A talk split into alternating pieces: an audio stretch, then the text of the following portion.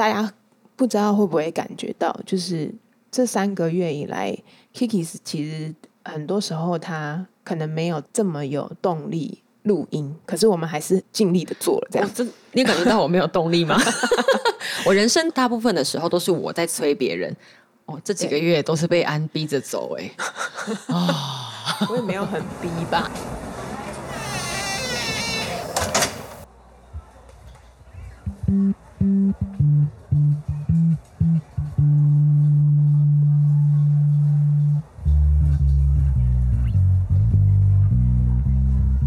每周四早上，不管你在开车通勤的上班路上，或是做家事的时候，想有人陪着你。来自教育第一线的观察，痛苦但快乐的育儿与夫妻生活，在这里和你开创一条不传统也很好的革命之路。我是 Kiki，我是安安，婆妈革命中。好的，大家，嗨。我们上礼拜安讲了给二十七岁的自己，嗯，对。回顾以后，又觉得哇，我其实二十七岁以来是做了蛮多事情。我也觉得我应该有越来越喜欢我自己，嗯嗯，越来越喜欢，越来越喜欢我自己。我觉得我我后来结婚嘛，然后我懂得去舍弃一些事情，舍弃一些不必要的关系，也没有不必要，就是会让自己痛苦的家庭关系。然后我就决定说，我要让自己过得更快乐一点。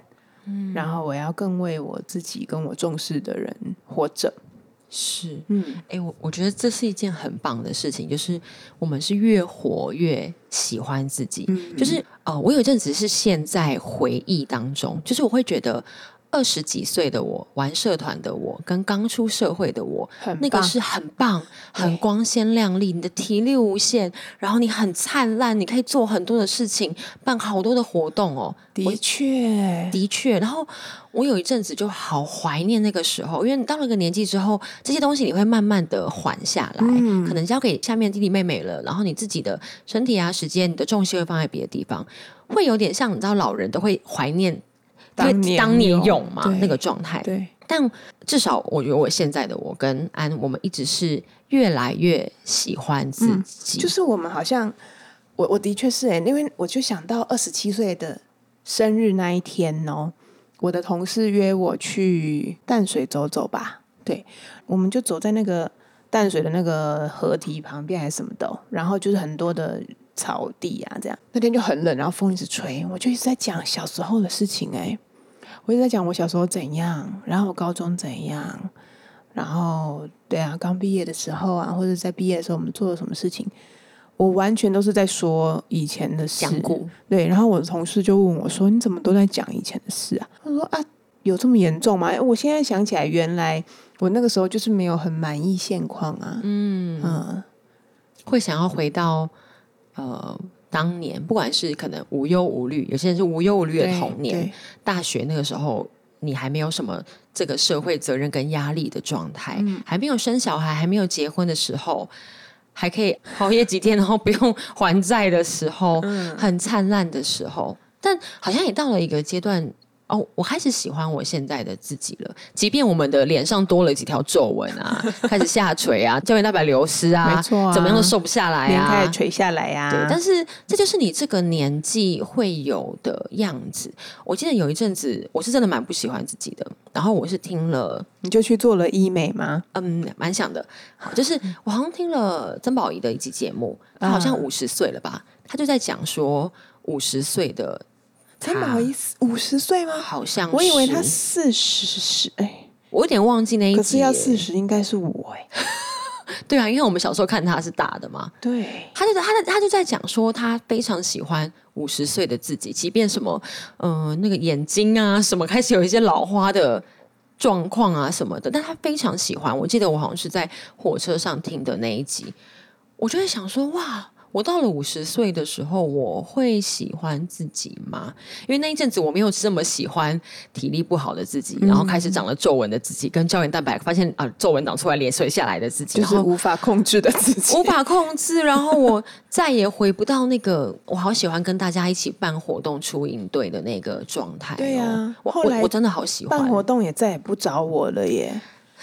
是因为我很老，还是我办的活动不好了吗？我们就是有一点老了啦。对，所以我们其实是往喜欢自己，越来越喜欢自己。我我接受我的现况，我接受我瘦不下来的状况，我接受这个年纪会有的、会要面对的事情，对责任这些事情，我接受我的身体会一天一天的老去。对，对，然后但我们喜欢自己。哦，我安讲了，他二十七岁嘛，我想了一下，呃。我会想要对二十五岁的我，二十五岁那一年我考上老师，然后我其实不太忘记，二十五、二十六前后我就接了主任，我就是一个无大人的状态，就是跟我一起搭班的老师他就退休了，所以就剩我一个人，然后配新老师，然后学生又很少，然后山上这样不太管，哇。我就可以尽量做我想做，我就可以尽情的去做我想做的事情。你你一开始大学的时候就是念就是师范体系的，对对，幼教系出身。对啊，那可是你，因为我印象你还去做了一个就是很田野之类的工作，企划的工作。嗯，我我考上幼教系。幼教系是我当年填志愿的最后一个志愿，只是因为当时有一次我去那个主日学代班，我师母就说：“哇，Kiki 你很适合带小朋友。”哎，我那时候想说有吗？然后。我在填志愿的时候想说啊，不然填一下好了。嗯，然后上的那一天呢，我打给我同学哭了一个早上。对啊，吓死人！而且那是你的最后一个志愿，最后一个志愿。但我后面有填一些，就是好看起来分数一定会上的。我认真填的最后一个志愿是幼教系。嗯，哭了一个早上哎。好，然后我一直到大学毕业，大学都在玩社团。我也很想谢谢。玩社团那个时候的我，有做了这个决定，打下了我日后所有的根基，都是在玩社团的那四年。社团的时候是带小朋友吗？对，我们带小朋友要办很多的活动，我就。做总招或做活动长，做企划、组织，我的很多能力都是在社团建立起来，比较不是幼教系给我的啦。幼教系就是讲一些理论吧。对我，我我的很多活动能力其实是社团给我的。那我一直到毕业之后，我就考老师嘛。嗯，我觉得这份工作是我可以把这份工作做好，可是我并没有这么热爱这份工作。我可以做好啊，就是小朋友蛮喜欢我的。那组织逻辑清楚，OK，所以我那年没有考上的时候，我想说 没考上很好，我去外面闯荡一下。嗯我小时候的对我自己的想象是，我会穿着高跟鞋，穿着套装，然后进很厉害的公司，然后拍桌问说：“你这个月业绩为什么那么差？”嗯，的确，那个也是我的想象。然后我也觉得我应该会当女总统。我好像之前没有讲过，我没有小时候的梦想就是我要当台湾的第一个女总统。你要如果有一些钱，你也是可以去选呐。但是没有没有，就是因为现在蔡英文已经当了哦，你不是第一个，所以我不用。OK，好，好，我放弃这个志愿了。我也没有去读什么政治系，根本就不会啦。对，我小时候我觉得我骨子里对自己的期待是那个女强人，是女强人。那当我有一天意识到这件事情的时候，我正在帮小朋友。擦大便，擦大便在裤子上。那个是你还没有很想要当老师的时候，那时候我已经当老师了啊。反正我那时候就是觉得我不想当老师，这老师这工作对我来说有一点无聊。我可以做好，但他对我来说很无聊。嗯，我去外面工作了一年之后，我就开始去思考：哎，这样是我想要的吗？我没有办法住在台北，没有办法服侍，嗯，没有办法稳定聚会，薪水也不高。我想说，我真的喜欢吗？大家真的对就是大学毕业的新鲜人很过分呢。其实真好，哎，那时候好像是二十一还二十三 K 吗？不可能，你就是跟我的一样啊。我们同一年毕业，所以是二十五 K，二十五 K，反正很低。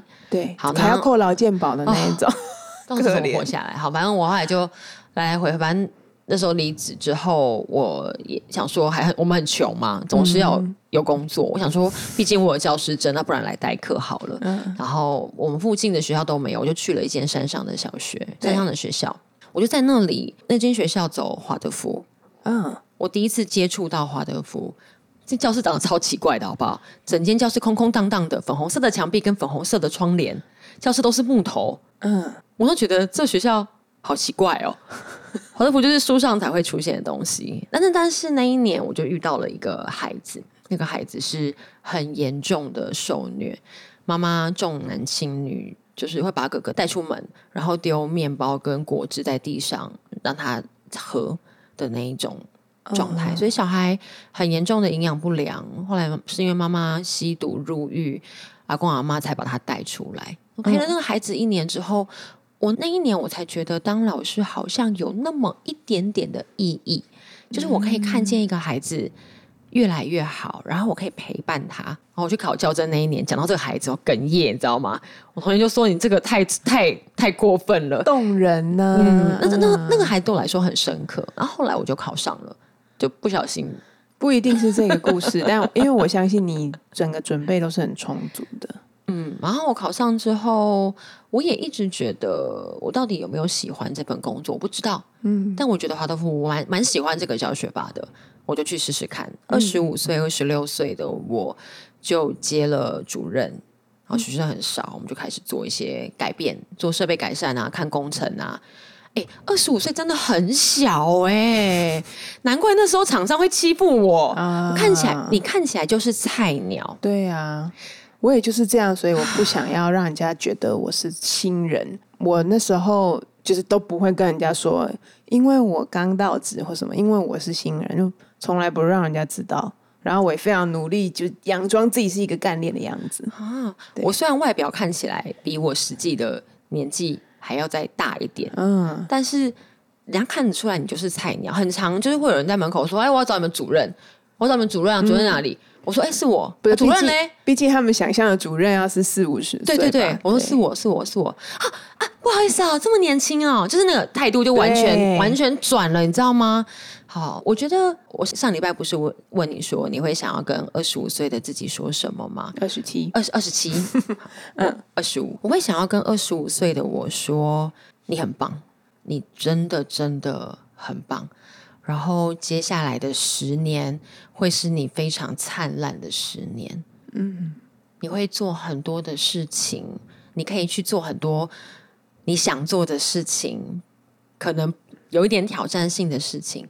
那很灿烂的十年呢，嗯，就像现在刚好今年是我教书第十年，好可怕哦，嗯，但我二十五岁的我，我觉得那个时候的我，你被逼的，你得要站着挺挺的，然后你外表想要装成是一个大人的样子，但其实里面还是小孩吧，嗯，二十五岁是小孩吧。我觉得二十五岁的听众不会喜欢 我们主要是小孩。但我们三十五岁回来看，哇，难怪那时候有些家长就是都还蛮照顾我们的。嗯，二十五岁的我很有很有自信，可是那个自信是我觉得是外面的自信。什么意思？就是我很像装出来哦，我有很多的东西，我有很多的能力，嗯。我不知道自己是不是真的很棒，应该蛮棒的吧。我那时候觉得自己很棒，但后来有遇到一些挫折，你会被质疑啊，主管没有这么喜欢你啊，或什么的。但过去之后，嗯，我会想要跟二十五岁的我说，未来十年哇，会是非常灿烂的十年。我也觉得二十五岁的你蛮棒的，而且我一直都觉得老师这个职业真的很了不起。就是我们又遇到了一个相反的事情。就是我本来我也有机会可以去当老师，但是就是我阿姨的补习班，我阿姨的补习班一直很想要我可以去进去接这样子。那他那边就是有幼儿园，然后加补习班什么什么的，哦，然后他就他就一直觉得哦，你怎么都不来接啊？阿姨这样子很需要有，就因为他就很喜欢我，我去那边打工，然后又有哎，我对，反正我去那边打工前前后后大概两三年这样子。然后我就是在那一些年日里面，我就发现我真的不喜欢当老师，真的。嗯，我我不喜欢，因为我每一年就是小孩这样长大，比如说我从他们中班，然后看到他们可能二年级这样子，我就会觉得他们长大了，他们学习到新的事情了，然后他们就离开了。嗯，可是我还是在原地。我就觉得我没有跟着一起成长，哦，嗯，所以我对这件事情是我是无感的。我是一个会对自己没有成长会很焦虑的人，嗯，对。可是并不是说，因为我我觉得我那时候也没有很深入在可能教学的里面，我就是非常的负责，比如说看功课啦，嗯，就是安亲班老师，对呀，安亲班啦，然后带他们这样啊，带他们那样啦，然后稍微跟外师有一些管理这样子，但是就是很都是很不喜欢做的事情，然后又觉得我自己就在原地踏步，但这一些孩子呢，我不会觉得是因为我的关系，所以他们得到了什么。哦，当老师对我来说是没有成就感，而且我就很容易被他们传染感冒。哦，对哦，如果有妈妈听众正在听我们的话，小朋友上幼稚园一定会感冒哦，嗯，一定会一直生病哦，嗯，而且这些感冒。就是老师也会一直感冒，因为新进老师来第一件事情就给我先得流感哦。因为小孩不是就是流着鼻涕嘛，那他们这个时候最脆弱，要老师抱。对，所以老师是很容易就被他们传染的。老师的这职业伤害，对啊，我那时候当老师，我我感冒真的没有停过哎。对，没错，嗯，没错。我觉得当老师这件事情给我的成就感，我工作这十年。学校一直都有新鲜的事情在发生，就是我刚刚不是说，我觉得当老师是一件很无聊的事情吗？嗯。哦，如果只是在一般的学校当老师，他对我来说真的会是蛮无聊的。嗯，可是我们这十年做了，比如说我们课程一直在改变，教室一直有工程在做。我现在超会看那个平面，就是那个图哦，现在很厉害哦。被厂商骗过几次之后，我就想说这边不要给我胡乱哦，写上去哦，合约写上去哦。嗯，这个都想说会做，最后都没有做。做完那个厕所，哎，没有水，厕所的水沟没有盖子呢，小朋友的脚会放进去呢。我们这一集之后就会有人就是会私。讯我们工程图，就会设计图，对，就会说 你可以帮我看一下这一份有合理吗？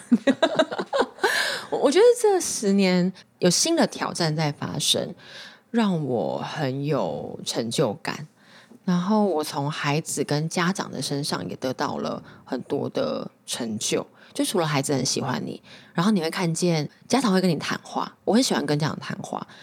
不一定是要给他们一些建议或是帮助，但他们有困难的时候，我就觉得，哎，我们可以给我可以跟你聊天，嗯，然后你如果真的需要给你建议，当然我们也很乐意的帮助你。我们这是我觉得很有趣的事情。我还觉得说，就是像我们比如说接小孩啊，或是早上送小孩，我都很避免就是跟老师聊天，因为我很怕占用他的时间。比如说，我就想说啊，赶快让老师休息，然后说。比如我有时候我婆婆就会说啊，没关系没关系，我跟老师讲，我想说不用啊，我说我写联络簿就好了。我们会在门口跟家长聊很久，有时候家长会跟我们聊一些五四三，嗯，天南地北的聊。那或者是我会跟家长谈很久的话，谈到我同事会从里面默默帮我递水壶出来，那可能谈他家庭的状况或者孩子的状况。我觉得可能跟我们一直在教会，你有很长陪伴人的这个经验。我以前想要念社工跟智商，还没有。哎，都没有考上啊，去了幼教系这样子，也蛮好的。对对，所以这十年的我回头看，呃，我上一期不是说我上上个周末去慈心上课，嗯，在做生命史，对，在回顾我活了三十五年，我回头看这十年，我很像呃边走边跑。然后慢慢的把自己拼凑起来，拼凑我会什么，我喜欢什么，我想要什么，我有什么样子的能力。我把学校拼起来了，但我也把我自己拼起来了。到三十五岁的我，我觉得我好像直挺挺的站着，我终于可以很骄傲的说：“嗯，我做的很好。我把学校这十年，我没有愧对这间学校，跟我愧，我没有愧对任何一个。”在我手上带过的孩子，嗯嗯，那二十五岁真的好小哦，我们真的带到二十五岁好小哦，那时候怎么就这样子要承担这么多压力？就是现在想一想就会很疼惜你自己，就是对。我觉得那时候也是一样，没有什么长辈、主管回来肯定或是告诉你，那那个鼓励都是自己要给自己的。我认为我也好害怕做错事情，做错事情都要花很久的力气去。安抚自己说没有关系，几年之后就是告诉你说啊没有关系啦，明年这些事情就会再来一次，明年不要犯同样的错误就好了。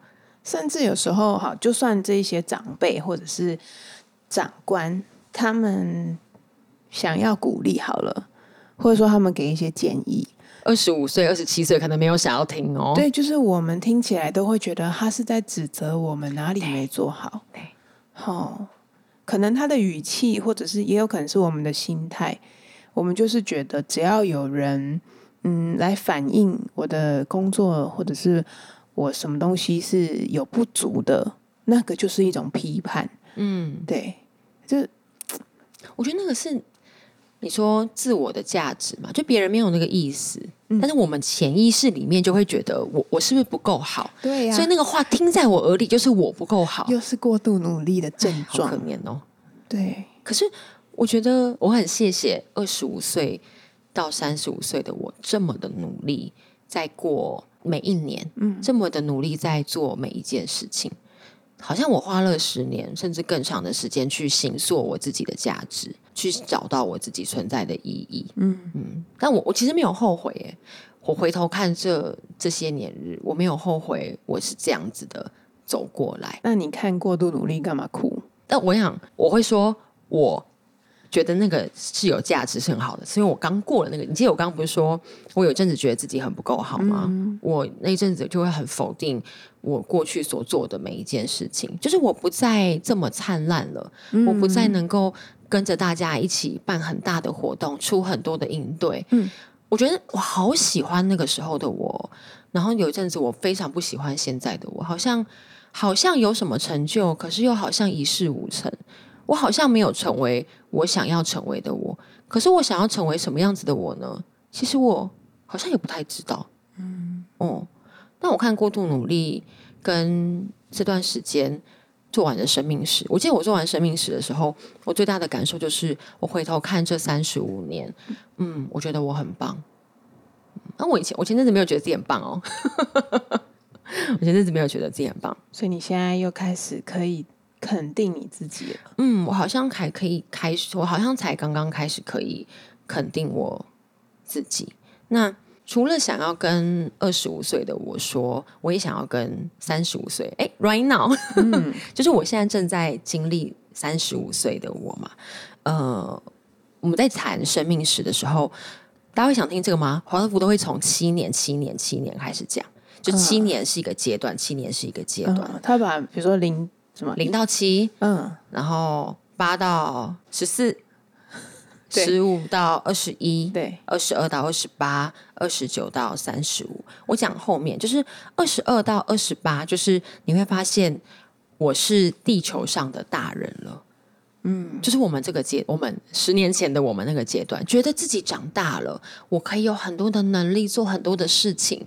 你会觉察到说，哇，觉得世界无限美好，有吗？那时候我是一个超级不想长大的人，所以我在二十五岁吧，我还能说出，就是我们是地球未来的主人翁这种话。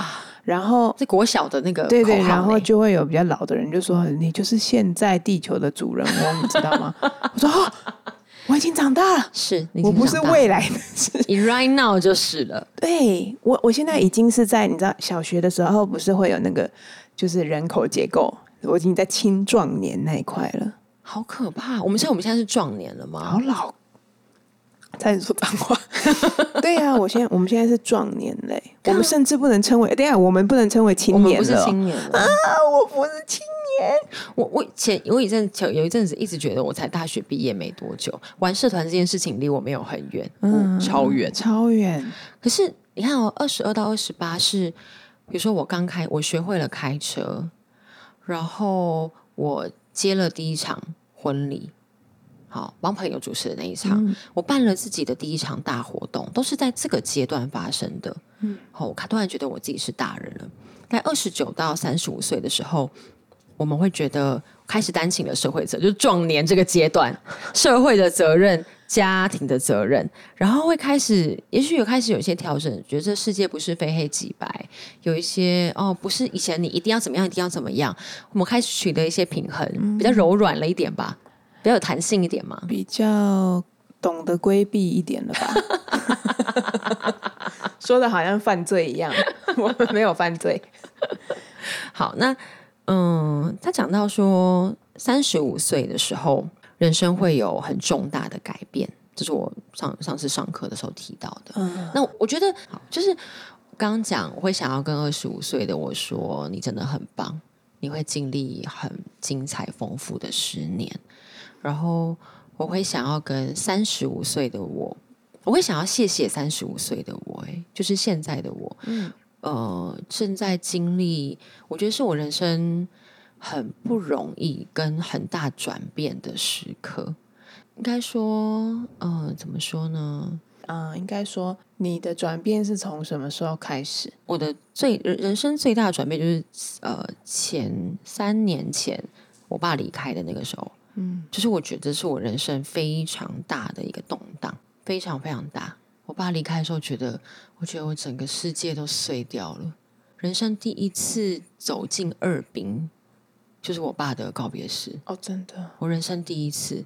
然后我就需要站在那里，然后我人生没有参加过告别式，但我需要办一场告别式。然后我人生第一次经历死亡，就是亲人很亲的亲人，爷爷奶奶真的走的时候，我们其实没有什么感觉，比较小，然后可能也不让我们去接触这些东西。嗯嗯，所以我爸走在这三年，对我来说是很黑暗、很动荡、很痛苦的三年。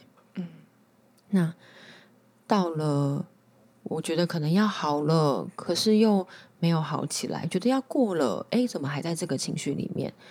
嗯，三十五岁的这一年，我就去了华东嘛，给了自己一些调整的时间。三十五岁这一年，开始去思考人活着的意义是什么，经历了死亡，才开始思考人生活着的意义是什么。嗯。经历了死亡，才开始思考：哦，我要怎么样好好的爱自己？就是我不再需要成为谁的好女儿，跟谁的好太太。哎，还是有啦。我不再需要成为谁心中的那个好样子，而是我自己这个人是什么样子。我现在讲的其实很平淡，但那时候在做生命史的时候，哇，真的有够崩溃的耶。嗯，对我来说，这三年不是。容易的三年，对，而且他可能还在，还要继续走，不知道要走多久。但三十五岁这一年，谢谢我自己很勇敢的去经历跟面对三十五岁这一年，谢谢我自己去了华东，开始了人生第一次的旅行，然后谢谢我自己，终于面对了死亡这件事情，跟终于面对了我自己，我是谁。我很棒，我是一个很值得肯定的人，我是一个值得很很值得被爱的人。嗯，三十五岁这一年真的经历好多事情哦，三十二到三十五，也许还要更久。嗯，很不容易啊！我觉得三十五岁这一年，或是这三年对我来说都是非常不容易的。嗯嗯，是，所以我觉得回头，也许几年后我回头看。这一段应该会非常感谢我有经历这一段。嗯嗯，我现在看很多事情的想法，跟我做决定的时候，我觉得都跟当年不太一样了。嗯嗯，当年就是一直往前冲，往前冲，已经都不看，你知道吗？嗯，都不管前面有什么，对我来说就是一直往前走，人生就是一直往前走。我没有停下来看看山啊，看看海啊，看看书啊，我没有停下来好好的看看我自己。嗯嗯，三十五岁，好啦，还不算太晚啊。对啊，嗯，还是可以把自己活得很漂亮。你这样讲好漂亮的时候，我都会有一种 就是 漂亮会变成一个负面的词汇嘛，在我们的 podcast 里。对，所以我才说我前一阵子其实是很否定自己的，就是我不觉得我自己活得很精彩、很漂亮，活得很灿烂。我很想念。二十几岁的我，嗯，对，但现在的我觉得我现在很不错，我正在经历一个很不容易，可是以后回头看，一定也会是非常灿烂的这些年。嗯，对啊，因为你的习惯是不会改变的。你说一直往前冲的这个习惯吗？哎，我觉得是，我觉得我我就是会一直往前冲，嗯的人，即便我现在的步调放慢了，我骨子里。还是一直往前冲。嗯，我在听过度努努力的那一周的时候，我正在过度努力的赶一个特色课程的成果报告书。嗯，那就那就是我的本质。所以你要说最那个有几页？二十页，对，好多，就二十页，我大概花了对三天把它写出来。就是我就是这么努力的人，我的骨子里，只是我不再需要用这些努力去肯定我自己，我可以好好的。对，对我来说，三十五岁跟二十五岁的我最大的差别就是，三十五岁的我是顶天立地的站着，二十五岁觉得自己是站着的，但是没有自己还在。还捡东西，你知道吗？还穿鞋啊，还穿东西，但希望自己是个大人。三十五岁的我应该是个真正的大人了吧？嗯，你现在就是真的成为那时候我们就是小学小学的时候形容壮年，就是所所谓的 社会上的中流砥柱啊！天哪！所以你你的确就是你已经很知道自己要做的事情是什么，然后用什么样子的方法。是，嗯，我可以承担责任，而且我可以去承担后果。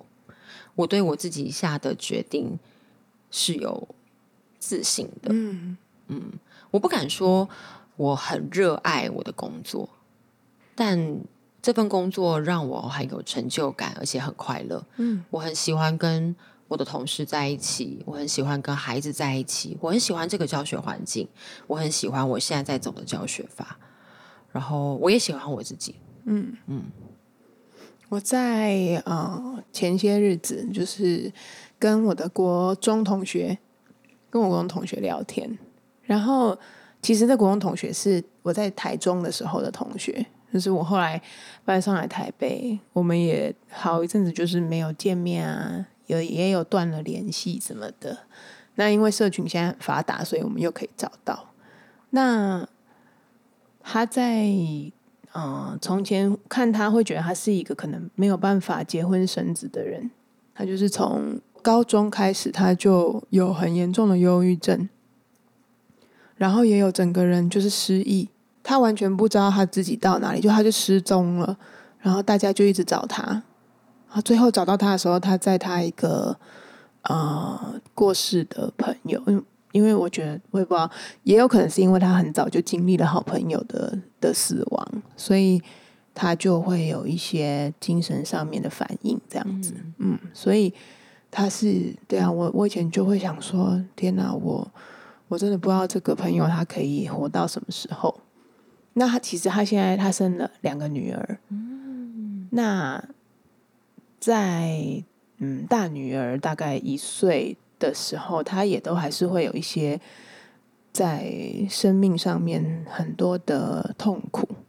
他觉得他是一个很糟糕的、很活着很烂的人，可是又因为责任感，然后因为他觉他就是只要回到家，然后看到这个女儿很需要他，他就又又可以坚持下去。这样，那前阵子我遇到他，我们就。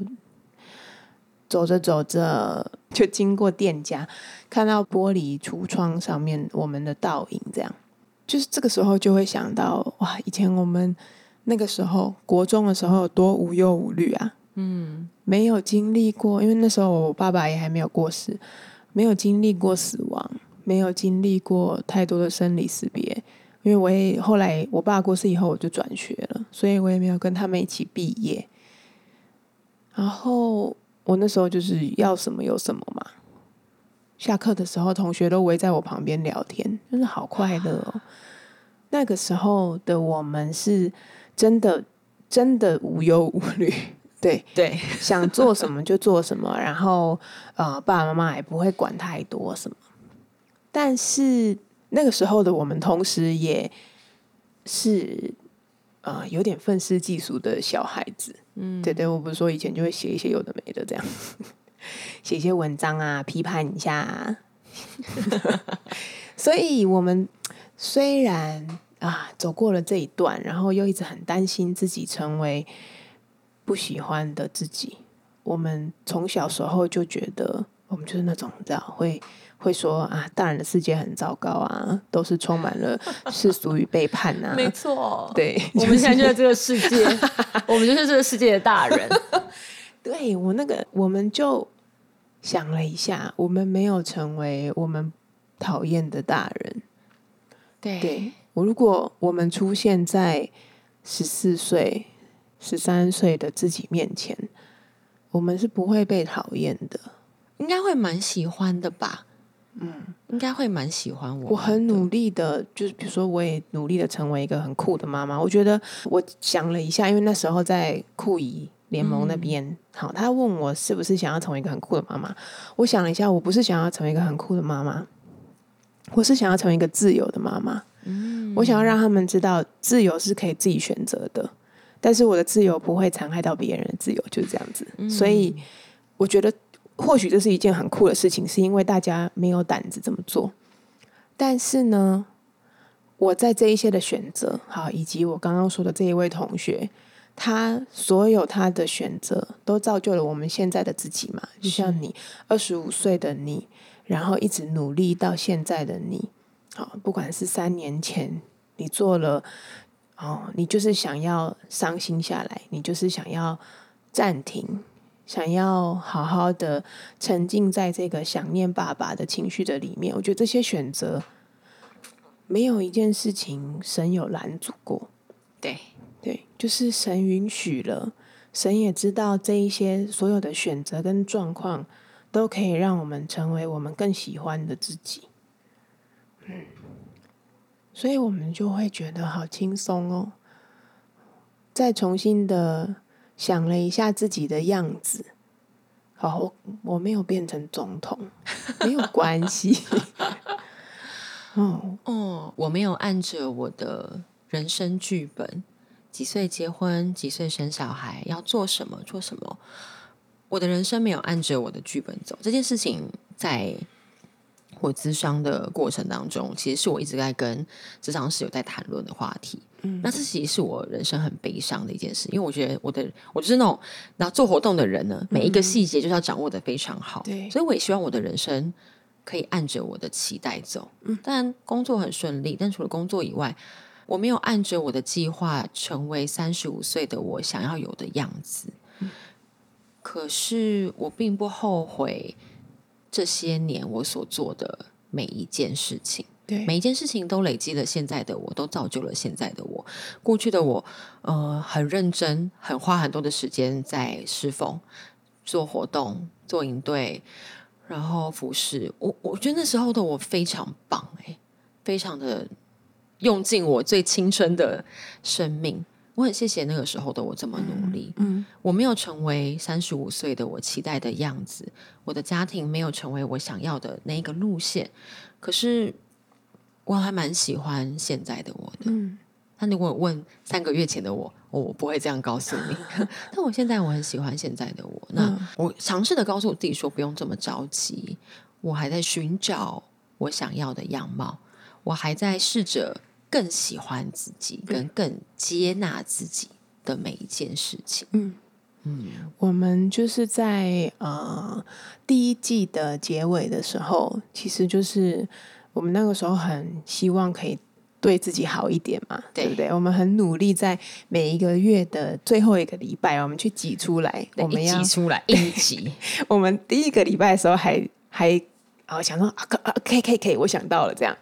第二个礼拜想不到了。第二个礼拜就想说，那不然那一件事情应该算是对自己好一点，这样。然后到后面就越来越没办法是做到。对，但是呃，其实第一季我们都是在一个更认识自己的路途上，所以在第一季的结尾的时候，我们就说，哎，那个 Kiki 接下来他就要去寻找自己了，没错，他就要出发去独旅了。那第二季的话，我觉得我们有更多嗯知性的谈话。哎，我们这几集都好知性哦，就是比较少听到一些欢笑声。我们我们第二季真的很知性。那比如说你不在的时候，我们还讨论了一些关于交通安全的事情。对，然后我们还第二季我们还去参加了别人的节目。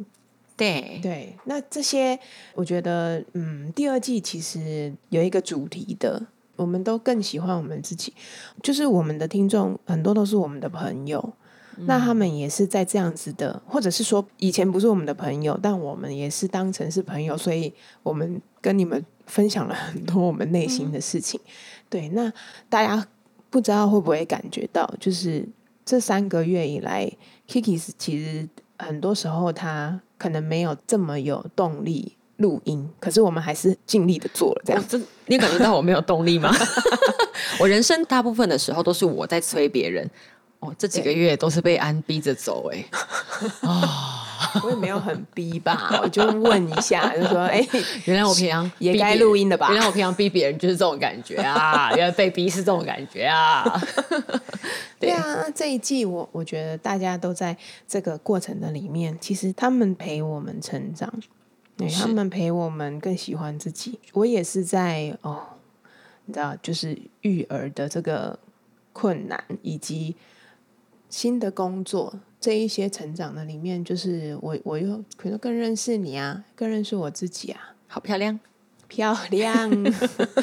对我从一开始录婚前焦虑的时候，发现哎，我才开始焦虑。对，那但也也激发我有更多的思考啦。那时候我们在库里的时候有说嘛，我觉得录 podcast 最多的是受益者其实是自己。嗯，我在谈的过程当中，在听的过程当中，听我自己的思维，再听一次，好像我再把自己在。整理了一次，嗯，然后大家也就这样跟着我们一起这样，对啊，经历我们的改变跟成长呢，嗯嗯嗯。啊，如果觉得好听的话，应该也要分享给朋友啊。哎，我我们最近应该是有一些陌生的听众了，谢谢谢谢谢谢你们，谢谢你们当我们的朋友，不然前面几集都只有我们自己的朋友，有一些朋友听到后面还不听了。哎，对呀，怎么这样？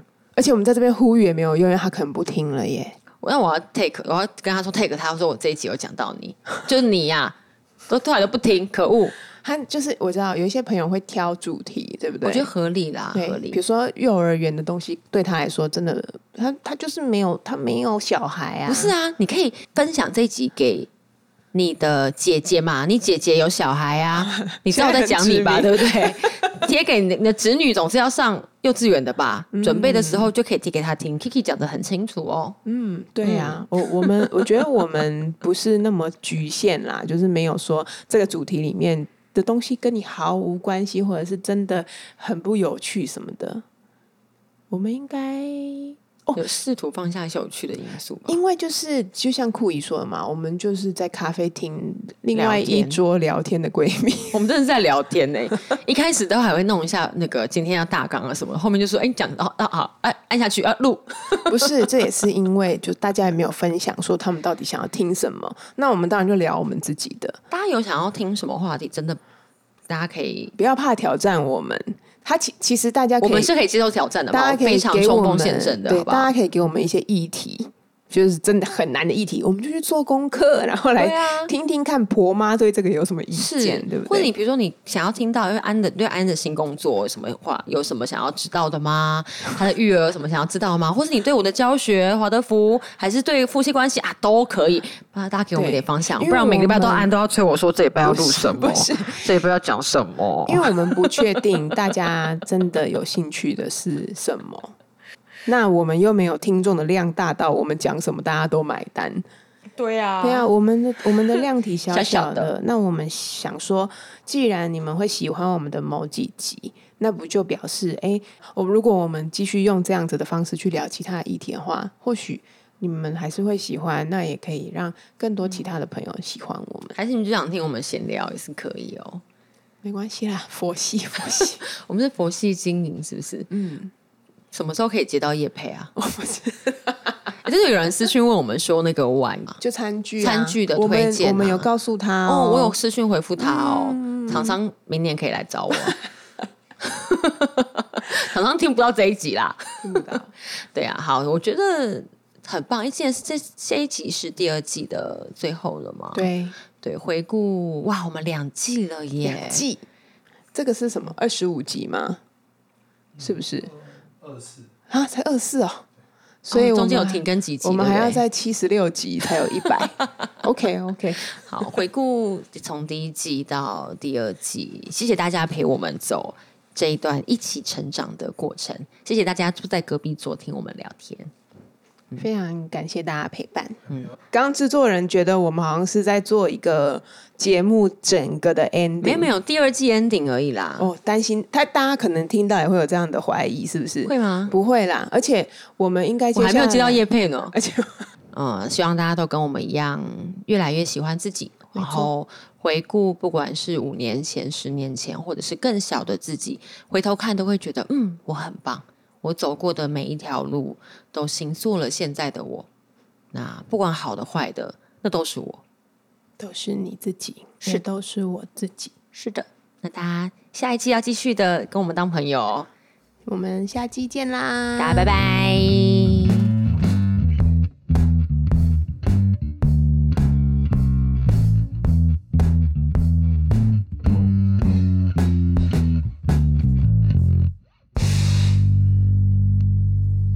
好但没有关系，因为地震哎，嗯嗯，我我怕，等一下，他要来了啦，是不是？要来了，他要来了吗？啊，躲一下，躲一下，躲一下，躲躲去哪里？躲躲桌子底下。我现在要躲去哪？我来来帮人救命啊！什么时候来？九二一虽然已经是二十几年前的事了，你那时候在中。上次遇到的妹妹九二一的时候，她还没出生。对啊，我真的很羡慕不怕地震的人。表示他没有经历，像有的人。九一那时候你在台中，然后我蛮深刻，是因为我们窑很大嘛，然后家里的花瓶什么全部都破了，然后也不能回家，就是就是后来余震又来以后就不能回家。我那时候就跟我爸在十一楼，那我们因为旁边有那个大汉溪，所以其实整个能量都在汉溪这边释放了。那那一边是台中大理那一块，那个都是就是国小的校舍那种，全部都倒掉的。哦，然后挡在那个地方。对啊，然后其实就是一直会有一种快要死掉的感觉，因为我在东市的时候是住东市王朝，就是八楼变一楼的社区，我住四楼而已。如果我们还住东市王朝，我那时候搬去台中两年嘛。然后那时候就住，之前是住在东市王朝。如果我们住在那里的话，我就是死掉。然后我就会想到，就是以前在那里很喜欢的三楼的邻居啊，然后房东啊，或者是什么管理员，我都跟管理员超好，这样他们都已经不在了。然后舅舅舅妈的厨房就是裂了这么大的缝，哇！这全部都后来补的。他们也好，就应该有一两个月都不能回家。哦。就是我就会很怕地震，因为我觉得对我来说是有创伤的。嗯嗯，有创吗？嗯，对啊。然后就是同事就会在那边说：“哎呀，怕什么？要死一起死！”我没有要跟你，我没有想要跟你一起死。为什么要？好，我们刚好中断。对，没关系，我继续讲。就是三十五岁，你还有在录？有。所以我们刚刚慌张，你都录了，是不是？有。可以剪在那个。对最后面的一些小片段。